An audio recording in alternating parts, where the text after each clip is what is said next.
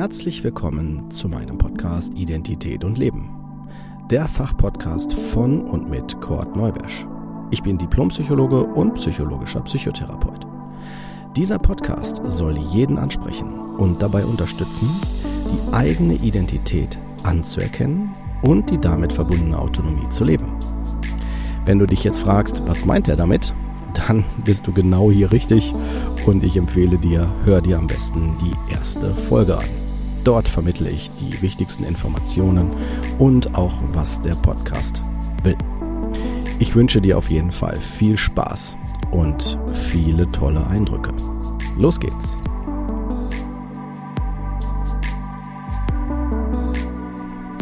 Herzlich willkommen zu einer neuen Folge von Identität und Leben. Folge 51 Psychotrope Substanzen. In dieser Folge werden wir uns äh, dem Thema Süchte nähern, wie sie über das Diagnosesystem, also das ICD, ähm, das ist also eine Folge, die wir im Rahmen der ICD-Diagnosen von F0 bis F9 ähm, abhandeln. Und jetzt sind wir in dem Bereich F10 bis F19, also die zweite Folge. Und dieser Bereich ähm, umfasst die psychotropen Substanzen. Und ich möchte das ganz gerne mit einem sehr interessanten ähm, Zitat gerne äh, starten, und zwar von Wilson Schäf im Zeitalter der Sucht heißt sein Buch, das ist in München 1991 im DTV Verlag auf Seite 25 festgehalten worden. Das äh, Zitat ist, ein sicheres Anzeichen von Sucht ist das unvermittelte Bedürfnis, uns selbst und andere zu täuschen, zu lügen, zu leugnen, zu vertuschen. Sucht ist alles, worüber wir versucht sind zu lügen. Sucht ist alles, was wir nicht bereit sind aufzugeben. Wenn wir jetzt ähm, uns erstmal einen Überblick verschaffen über die Süchte, äh, gebe ich euch mal eine Orientierung. Und zwar müsst ihr euch Folgendes vorstellen. Die F10 bis F19 wird kodiert über die verschiedenen ähm, Substanzen. Und die Substanzen werden eingeteilt in F10 durch Alkohol, F11 ist Opioide, also Heroin, eines der bekanntesten Substanzen davon aus dieser Klasse. Dann F12 Cannabinoide, dann F13 die Sedativa und Hypnotika. Das bedeutet alles, was mich betäubt im Sinne von müde macht, äh, Schmerzen, Ängste und dergleichen mir nehmen kann. Wenn ich davon sehr starke beruhigende, dämpfende Mittel nehme, die eine Abhängigkeit machende Wirkung haben. Dann F14 Kokain. Ein, dann F15 andere Stimulantien einschließlich Koffein. Dann der Bereich F16 Halluzinogene. F17 Tabak, also Nikotin, F18 flüchtige Lösungsmittel, sowas wie ähm, äh, dass ein Klebstoff und äh, ja, so solche Substanzen äh, mir das Gefühl geben, dass ich das immer wieder riechen muss. Dann F19 ähm, der äh, Bereich multipler Substanzgebrauch, also wenn mehrere Substanzen durcheinander chaotisch äh, gewählt werden und untrennbar miteinander vermischt sind, wenn man so will.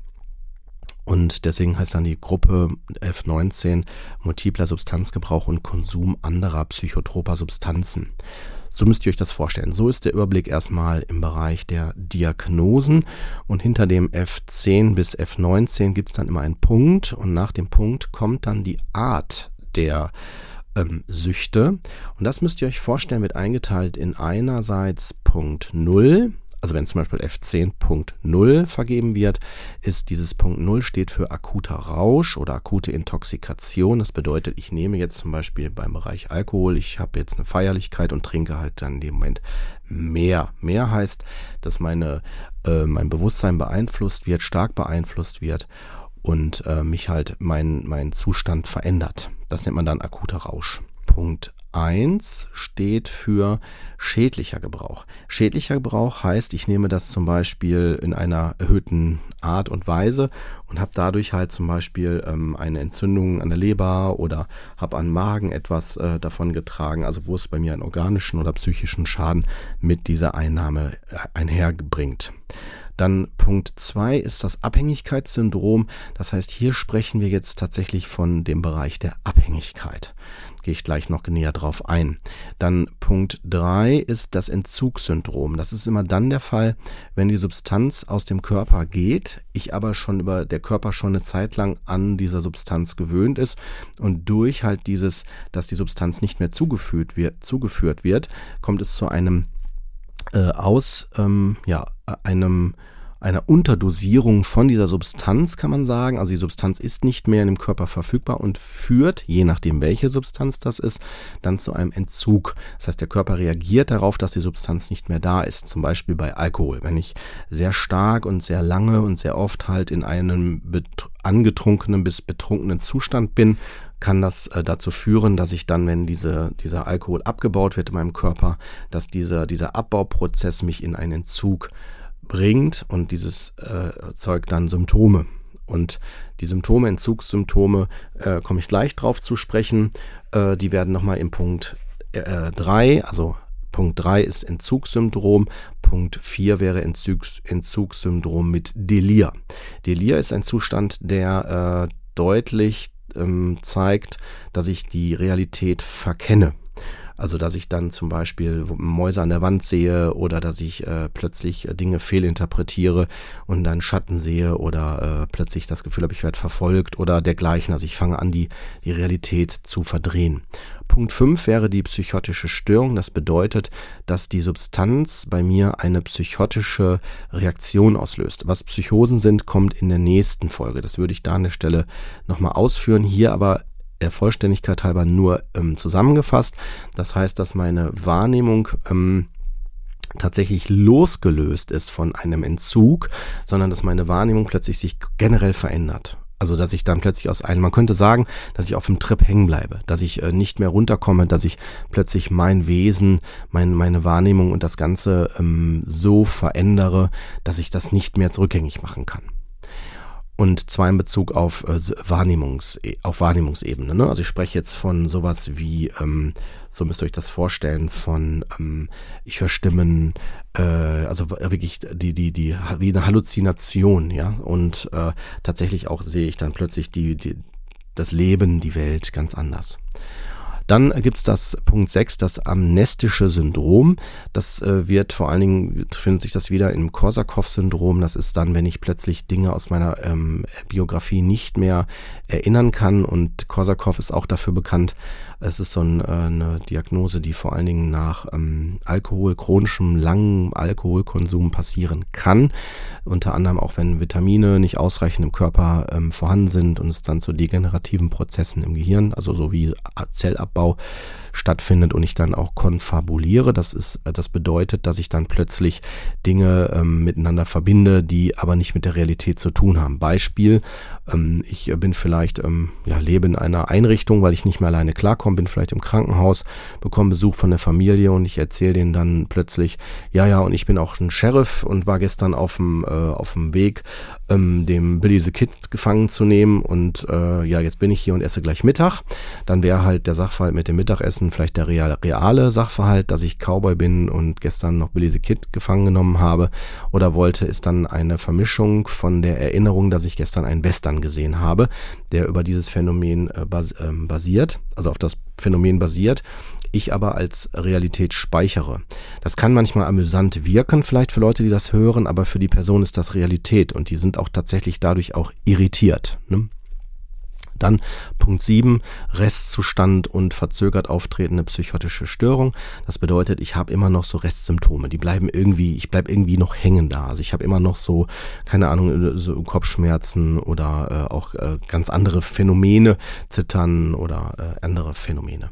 Dann äh, Punkt 8, sonstige psychotische oder Verhaltensstörungen. Also wenn man das, die, äh, eine Vermutung hat, dass eine Auffälligkeit im Zusammenhang mit einer Sucht passiert, dann, ne, also die diese Sucht, die vor dem Punkt vergeben wird. Also F10 wäre ja dann zum Beispiel durch Alkohol. Und wenn ich dann dahinter Punkt 8 habe, also F10.8, dann wäre das eine, ähm, ja, wäre ich, ähm, hätte ich eine eine Verhaltensstörung oder eine psychische Störung aufgrund von dem ähm, Alkoholkonsum und man kann nicht genau das äh, festlegen oder eruieren. Und oder Punkt 9, nicht näher bezeichnete psychische oder Verhaltensstörungen, das ist so die Restkategorie, wenn man da ganz nicht so ganz sicher ist, aber das vermutet in dem Bereich. So müsst ihr euch das vorstellen. Ja, wenn wir jetzt äh, uns so diesen Überblick erstmal, ich habe viel Theorie dazu gesagt, mal so auf die Zunge zergehen lassen, lade ich euch mal ein, ein Stück weit auch ähm, zu verstehen, wie diese Dinge miteinander zu, ja sagt man, zu unterscheiden sind. Man äh, sagt, dass die, ähm, dass der, der Missbrauch versus, ähm, also der schädliche Gebrauch, dass der vor allen Dingen damit mh, verbunden ist, also wenn man den als Diagnose vergibt, wenn der, diese, der Substanzgebrauch wiederholt und ähm, stattfindet und zu einem Versagen bei wichtigen Verpflichtungen führt. Also wenn ich zum Beispiel dann äh, merke plötzlich, äh, oh Gott, ja, ich äh, kriege das zum Beispiel gar nicht mehr hin, so wie so ein Filmriss, ja, ich weiß nicht mehr, was da gerade passiert ist, oder dass ich plötzlich ähm, unangeschnallt nach Hause fahre, was ich sonst nicht tue. Na, das heißt also, es auch, dann leite ich schon direkt die die äh, nächste Kategorie dazu ein bei Missbrauch, der wiederholte Substanzgebrauch in Gefährdungssituationen. Also wenn ich zum Beispiel dann sage, ich fahre trotzdem Auto ne, und bin betrunken, das sind so, so Sachen, ne, durch, durch Feierlichkeiten, dass ich dann denke, ich fahre trotzdem nach Hause, ist auch egal. Ne, vielleicht bekomme ich auch mit dem Gesetz Probleme im Zusammenhang mit den Drogen, weil ich dann vielleicht eine Schlägerei, in eine Schlägerei verwickelt war oder äh, übergriffig geworden bin, sexuell oder dergleichen. Dann fortgesetzter Konsum trotz ständig sozialer und zwischenmenschlicher Probleme. Also wenn ich zum Beispiel dann merke, ich jedes Mal streite ich mich mit den anderen Leuten, die ziehen sich schon zurück und ich trinke trotzdem weiter und so weiter. Und so müsst ihr euch das vorstellen. Das wäre dann der Bereich des Missbrauchs. Wenn wir das jetzt abgleichen ähm, zu dem Bereich der Abhängigkeit, da müsst ihr euch ähm, immer klar machen, dass die Abhängigkeit, wenn man von einer Abhängigkeit spricht, die äh, Dinge ähm, eindeutige Kriterien mitbringen müssen. Also Kriterien heißt also Merkmale, die wirklich äh, nicht von der Hand zu weisen sind. Und eins davon ist zum Beispiel die Toleranzentwicklung. Wenn ich also das Verlangen nach Dosissteigerung habe, und ich oder oder halt ist auch eine Möglichkeit, dass ich, ähm, also Verlangen nach Dosissteigerung heißt zum Beispiel bei Bier, ne, ich bin nach zwei Bier vielleicht Anfang schon angetrunken und wenn ich das halt merke, so, also ich angetrunken im Sinne von, ich fühle mich dann gut, gut im Sinne von lockerer und äh, ich kann dann plötzlich ganz anders feiern und finde das super, das möchte ich gern beibehalten. Und ich merke aber irgendwie, ähm, ich, ich bin nach vielleicht zwei, drei Mal so einer Feierlichkeit plötzlich dann nicht mehr so direkt nach zwei Bier in diesem Zustand, ich möchte ganz gerne äh, ganz gerne sogar die Dose, also dieses Gefühl steigern, ja. Und jetzt habe ich den anderen Punkt direkt schon mit angesprochen, nämlich die verminderte Wirkung bei derselben Dosis. Also wenn ich merke, dass ich nach einer Zeit ähm, einfach mehr vertrage. Also wenn ich schon nach drei Bier vielleicht schon richtig betrunken war am Anfang, äh, werde ich das vielleicht erst jetzt dann nach Wochen und jedem Wochenende immer trinken, vielleicht das nach sechs Bier oder so. Das ist jetzt sehr plakativ, das Beispiel. Also es bedeutet, ich habe eine äh, Toleranzentwicklung dadurch körperlich. Dann ist es weiterhin auch ein, ein Zeichen von Abhängigkeit, wenn ich Entzugssymptome habe. Das bedeutet, wenn ich zum Beispiel nicht trinke und ähm, dass ich dann plötzlich zitterig werde. Und ich rede nicht von einem, Ent ähm, ich rede jetzt nicht davon, dass ich jetzt aus einem ak akuten Rausch ähm, am nächsten Morgen diese Entzugssymptome habe, sondern jetzt rede ich tatsächlich davon, wenn ich jetzt äh, merke, ich habe die Substanz nicht und äh, ich habe dann an der Stelle ein Zittern oder ich brauche das, habe das Gefühl, ich müsste das wieder ähm, zu mir nehmen. So müsst ihr euch das vorstellen. Und dann kann das sein, dass ich gerade die, die Substanz konsumiere, um genau das zu vermeiden. Ich will diese Entzugssymptome nicht haben.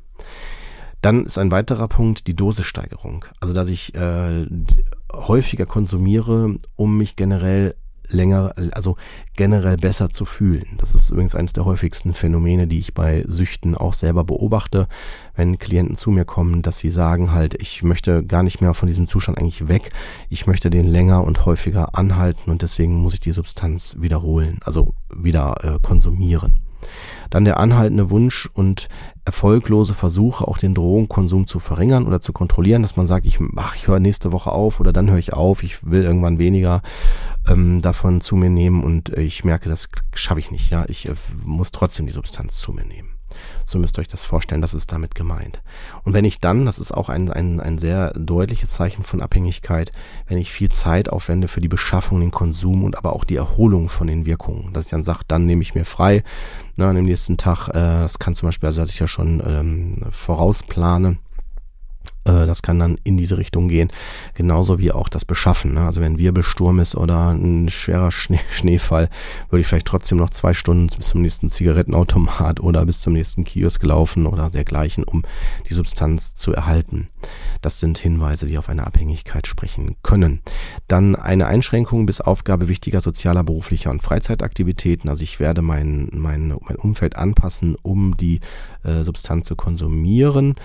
Ähm, dann müsst ihr euch vorstellen, ist ein weiteres Zeichen die, äh, der fortgesetzte Substanzmissbrauch trotz der Kenntnis über körperliche oder psychische Probleme des Konsums. Also wenn man sagt, das tut dir nicht gut oder die Werte sind nicht in Ordnung, das habe ich auch in der Psychiatrie, in meiner, meiner Arbeitszeit der Psychiatrie miterlebt, dass Ärzte gesagt haben, wenn sie weiter trinken, kann das sein, dass sie auch daran sterben, weil ihre Leber oder andere so körperliche Organe halt schon äh, da äh, darauf reagieren ähm, ist das für die Betroffenen egal. Also im Sinne von, die konsumieren das dann trotzdem weiter.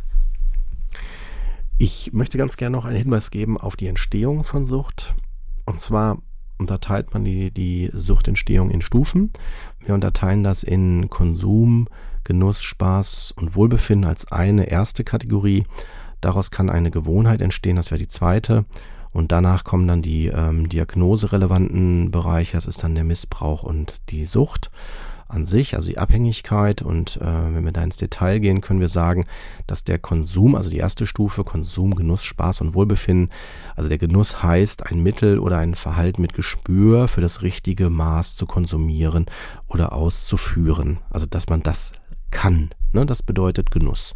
Und das ist dann freiwillig, ein gelegentlicher ähm, eine gelegentliche, mm, ja, wie sagt man, ein gelegentlicher Konsum, Qualität vor Quantität, dann, also dass ich, dass ich dieses, dieses Genießen vor einer, jetzt, äh, wie häufig ich das mache oder ich, ich auch meine, das immer wieder zu mir zu nehmen, halt dadurch bevorzuge, dann nehme ich mir Zeit, ähm, ich konzentriere mich auch dann darauf und die angenehme Wirkung steht im Vordergrund.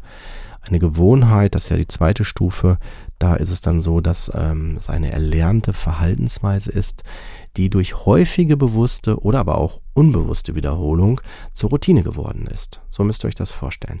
Und dann, oder zumindest unter bestimmten Bedingungen, ohne zusätzliche Entscheidungen ablaufen. Das bedeutet also, es ist wirklich wie so ein, ach ja komm, heute ist wieder Freitag, jetzt geht's wieder los, ne, so eine regelmäßige Handlung.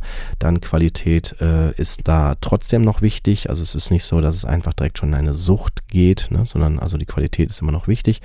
Und die Konzentration ähm, im Sinne von, ähm, dass man jetzt noch den Fokus speziell darauf legt, ist nicht jetzt notwendig. Dann die positive Wirkung ist noch auch ein Aspekt der Gewohnheit, steht weiterhin im Vordergrund. Ähm, der nächste Punkt ist der, der Missbrauch, den ich ja gerade schon erläutert habe. Und danach ist die Steigerung dann die Abhängigkeit. So müsst ihr euch das vorstellen. Also so der Übergang ist vielleicht, wenn ihr das euch so mal so Revue passieren lasst, so eher fließend. Ja, also das ist nicht selten der Fall, dass das so von einem Genuss zu einer Gewohnheit werden kann und von der Gewohnheit dann in Missbrauch oder auch in die Abhängigkeit übergehen kann. Dann solltet ihr noch wissen, dass wir äh, gerade beim Trinken noch unterscheiden in verschiedene Typen. Einmal in den Konflikttrinker, dass man das durch bestimmte Situationen, also in bestimmten Situationen dann halt äh, nutzt und dann besonders versucht, Symt äh, Gefühle und Gedanken zu beeinflussen, dass ich das nicht so stark spüre. Ähm, es kann aber auch sein, dass ich äh, eher ein Rauschtrinker bin, dass man also sagt, so ähm, die Vorsätze in kleinen Mengen sind nicht mehr möglich. Ich werde dann an der Stelle, wenn ich trinke, werde ich dann an der Stelle den, die Kontrolle auch darüber verlieren. Ich werde also, ich werde an der Stelle eher ähm, einen, einen gewissen Zustand erreichen wollen durch den Alkohol. Dann gibt es den Bereich des Spiegeltrinkens. Das bedeutet, ich muss über den Tag verteilt Alkohol konsumieren, um den Zustand, die Konzentration im Blut zu halten. Das ist das Wichtige. Und der letzte Punkt ist das periodische Trinken, dass man halt so zwischen zwischenzeitlicher Abstinenz auch immer wieder Phasen hat von unkontrolliert heftigem Alkoholkonsum. Na, also dass es da an der Stelle ähm, ja einfach sowieso Phasen sind und die Betroffenen haben nicht unbedingt immer klar, dass es dafür irgendwie eine Stunde anders gibt oder nicht. Ne? Und ich möchte euch noch darauf aufmerksam machen, noch zur Unterscheidung, ähm, das ist jetzt keine Diagnose, aber äh, dass man die Süchte auch nochmal einteilt in substanzgebunden und substanzungebunden. Warum sage ich das? Weil halt bestimmte Sachen gar nicht mit äh, in den Diagnosen aufgeführt werden, aber immer mehr an Relevanz in, äh, erhalten. Ich spreche jetzt zum Beispiel davon, dass zum Beispiel die Handybenutzung oder dass auch, sagen wir mal, konstruktive Dinge, ähm, man könnte fast sagen, dass alle Dinge, die ich tue, Verhaltensweisen, in eine Sucht ähm, sich verwandeln können, im Sinne von in sowas kippen können.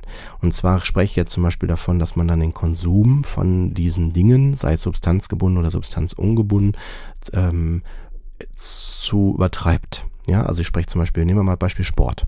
Wenn ich jetzt Sport gerne mache, ist das erstmal was ganz Positives. Wenn ich das aber zu oft mache, kann das an der Stelle auch zu einem Suchtverhalten äh, kommen. Man unterteilt ja in Substanz oder stoffgebunden und nicht stoffgebunden oder nicht substanzgebunden.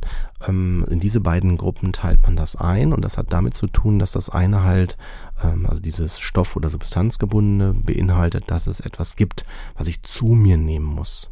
Also dass ich etwas meinem Körper zuführe und dann diesen Zustand bewirkt.